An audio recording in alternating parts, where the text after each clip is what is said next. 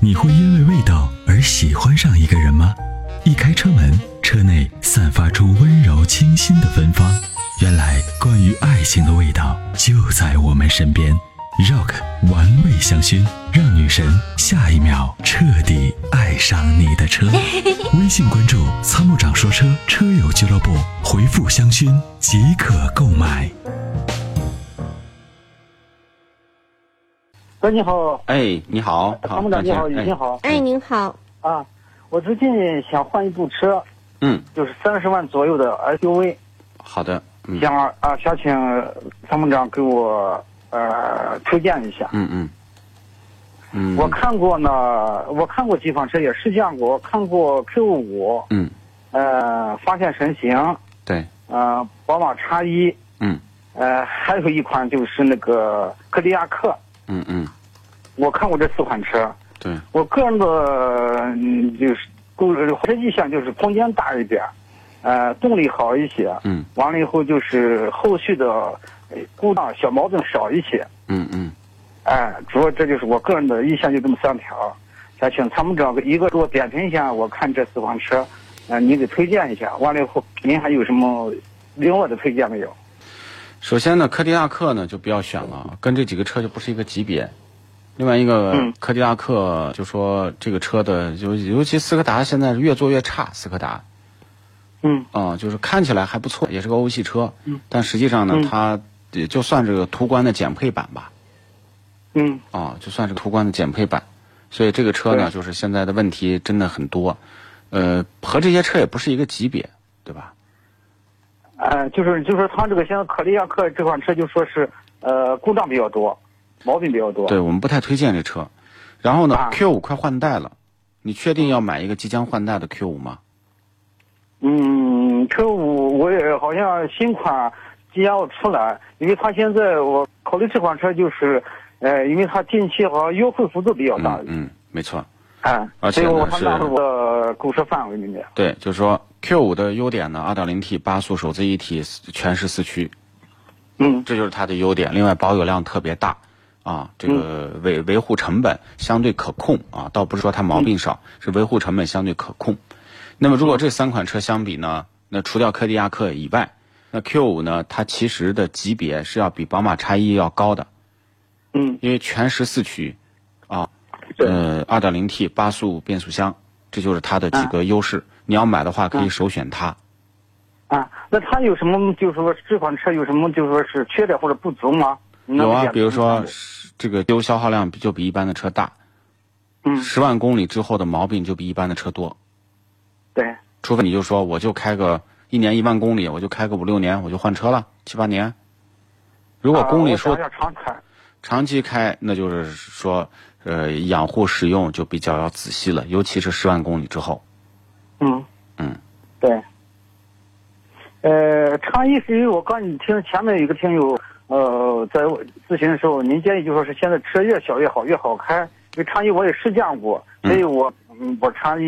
嗯也顺便咨询一下。你说，虽然我也知道它和 K 五不是一个级别，啊，因为嗯，差异这款车，叉一呢，和这就个是你要买三缸发的动，机你要买啊三缸那个发动机吗？不，我是我这些车都考虑是二点零 T 的。二点零 T 呢，X 一呢，我觉得这个车呢，就真的是让我有点儿怎么说呢？就是除非你对车的技术真的没有太太高的要求，我指的是，呃，比如说我说全时四驱，啊，嗯真的就是包括奥迪的这个设计，它真的是就在那个年代，呃，或者说那么多年前，它这个设计的起点是非常高的。但是宝马对叉一一出手的起点就拉低了成本，比如说后驱改前驱，对吧？对，啊，比如说它呢，这个通过优化的空间，确实空间很大，很舒服。嗯，对，就是它空间特大，车也空间大。对，啊，这就是说从这方面。但是呢，你要让我们去搞技术的分析，它的技术真的就就不如 Q 五了。但是如果你说这又回过头，你说我就要空间大，我不要什么所谓的你说那些我也不懂，我就是好开，比起码它是宝马啊，它这个标准在这儿，它不是众泰，对吧？那那你说那这个车能买吗？二点零 T 的，我认为也是可以买的，啊嗯对吧？嗯，嗯，这也啊，对，啊，也是大空间嘛，对吧？嗯啊，八速手自一体啊，也都是可以的。啊，就是如果你要买这个车，二点零 T 现在降完就是二十七八万，也是可考虑的。我是考虑四驱的，可能还是价位高一些。我所有的人都考虑四驱，嗯，考虑四四驱驱也是这的、个啊，价位吗？四驱的这个车型呢，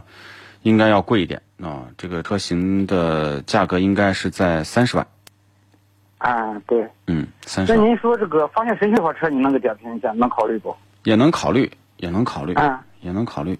但是在在国内，它的保有量和它的知名度等等，它应该是不如宝马和奥迪嗯，啊、它的后期小故障率是不是多一些？反小正故障毛多一病毛病都不少。我们都不少。嗯，但是宝马 X 一呢，它就说改前驱之后呢，整个的量没上来，但是整个的质量稳定度还不错，还可以。嗯，那您呃这三款车排除科迪昂克这三款车，有您排序的话，您是怎么排序、啊？我听懂了，我听听明白了，你对空间还是有需求的，对对对对，那就是宝马 X 一。宝马叉一，为什么这么说呢？因为首先呢，它是一个宝马车，第二个呢，它空间大，第三个呢，它动力强，第四个呢，它是八速手自一体带四驱的。那么对，如果说前驱如果有了四驱，前驱就不重要，因为它的会来回的切换这个动力的这个分配，比如说转弯的时候，它就会这个后轮驱动力大啊，它推着你过弯儿进弯儿。另外遇到泥泞湿滑的路面，四驱的反应还是速度还是蛮快的啊，这从这个角度。然后呢，就是它基本上能够满足你对一台三十万的车的所有的需求，这就是对它啊。一点五 T 的三缸我们不推荐，六速的。嗯，啊，那您就是让我首选叉一。嗯，然后呢，Q 五过来是神行啊，好了好了，谢谢您，谢谢嗯您，一直一直比较困扰。听您这么一说，呃，我再去看一看。你再看看，反正最后就说结果对于你来讲就是一个车宽宽长长的，开上去对，也都还不空间错，啊，也还可以，因为呢你没有品牌，没有这个品牌压力。如果你原来一直开宝马，那你就现在看不惯现在的宝马，但是你原来开别的车，你现在说这个宝马怎么样？宝马就是符合现在消费者的需求的一款车。好了好了好了，谢谢啊，参谋长。嗯没事儿，好，再见，啊，谢谢拜您拜，，哎嗯哎，好，再见。拜拜。